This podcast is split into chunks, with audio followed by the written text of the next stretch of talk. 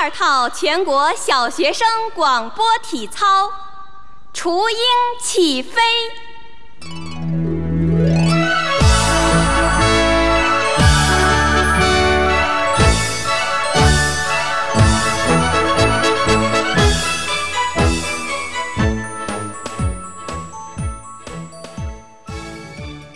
文字悸动心灵，声音传递梦想。月光浮语网络电台与您一起倾听世界的声音。亲爱的耳朵们，大家好，我是小雨，很高兴能够在这儿和大家相遇。假期马上就要结束了，怎么样？要开学的耳朵们做好准备了吗？时间啊，真是过得很快，小雨也快要开学了。有时候啊，我就常常幻想。总觉得昨天才刚刚放假一样，你说我是不是患了开学恐惧症呢？今天啊，小雨给大家带来的这篇文章来自于静好的《为什么怕开学》。我正处于一个自己向往了十二年的时期，我就是大学狗。一个学期匆匆过去，半年觉得像做了个梦。新学期快开始了，我却在家开始恐惧。为什么我这么害怕开学呢？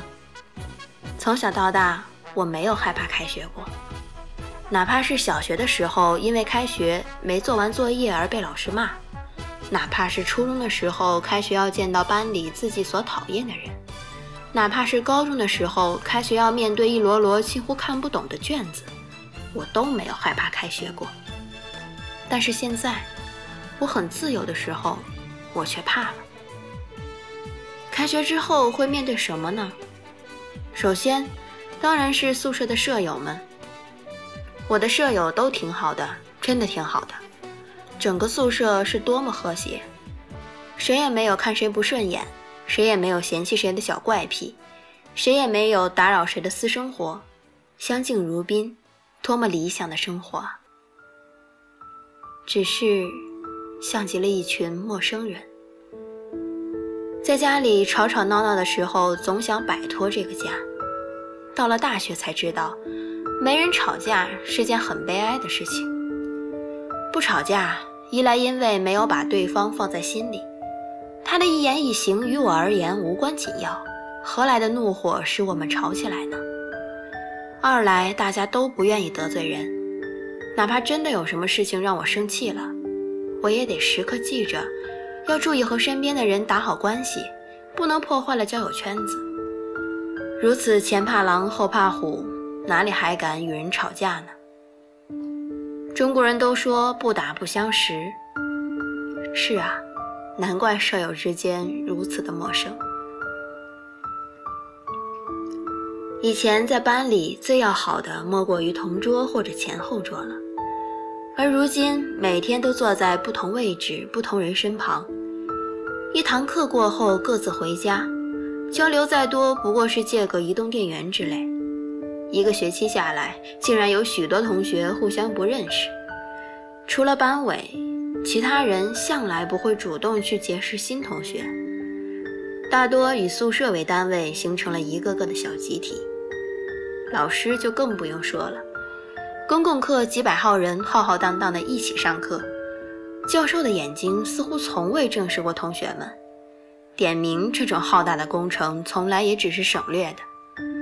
如此，即便四年下来，老师都觉得是生脸吧。就算是专业课，一个班级在小教室上课，老师也并不见得在认人上多下功夫了。辅导员只认识班长，任课老师只认识学习委员，其余的同学对于老师来说就是个数字。这个班级有这么多人而已，如是班级毫无归属感可言，怎会在美好的假期为之牵肠挂肚呢？然后就是大学里看似很吸引人的社团活动。是啊，大学里活动真的很多，多到厌烦呢。才一个学期，就有多少人抱怨社团占据太多时间了？每逢双休，总会安排各种布场。值班签到，部门内部总是看似和谐，但私底下却总听到抱怨。有些勾心斗角从大一就已经开始了，而所谓的机会，似乎都是留给那些善于交际的人。听闻下学期便会开始着手新一轮部长的选人，谁不是削尖了脑袋想往上挤呢？各种阳奉阴违似乎正在酝酿，光是想想就汗颜。开学就意味着要投入所谓的战场中，怎能不怕呢？说大学是由学生时代步入社会的一个过渡，其实大学本身就更像一个社会的缩影。大一的我之所以害怕开学，似乎正是在排斥社会。想想小学、中学多么单纯，有一群可以随便开玩笑的小伙伴儿，有话直说，没有谁得罪谁的说法。再过火的话都可以被当作笑话，通通一笑了之。身边的同学似乎没有理由的都会对你好，打心眼里看不顺眼的人可以不去理睬。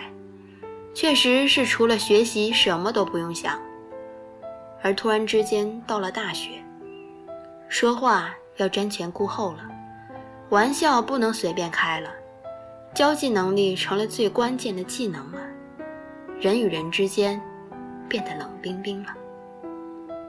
突然身处这样的环境，我总把自己当作鸵鸟，希望能置身事外。好不容易逮着假期。开学于我来说，简直是末日。而反过来说，害怕开学，似乎也正说明假期太安逸了。在家的一天，可以睡到自然醒，之后上网追剧，捧着吃不完的零食和爸妈烹饪的各种在学校吃不到的家乡味儿。偶尔老同学约出去小聚，而后各种同学会，小日子过得确实足以乐不思蜀啊。对于我这样一个慢热的人，排斥新环境又不可能回到过去，只能拼命地抓住假期的尾巴，躲起来盼着时间流逝的稍微慢一些。我知道啊，终究是要开学的，终究是要面对的。只是突然想起来，高考前老师总说，到了大学啊，你们就都解放了。老师，你骗人。大学明明很可怕。听到这里，耳朵们心里是不是有很多话想说呢？大家不要忘记在收听节目的同时关注我们的电台，新浪微博查找“月光浮语网络电台”，更多主播独家彩蛋爆料，请关注公众微信“城里月光”，也可以直接添加我的私人微博。别送我回家了，把想说的告诉我。小雨觉得啊，逃避不是解决问题的办法，我们要勇敢的面对，看透了生活，还要继续热爱它。好了，本期节目到这儿就要结束了，感谢耳朵们的收听，下期再见。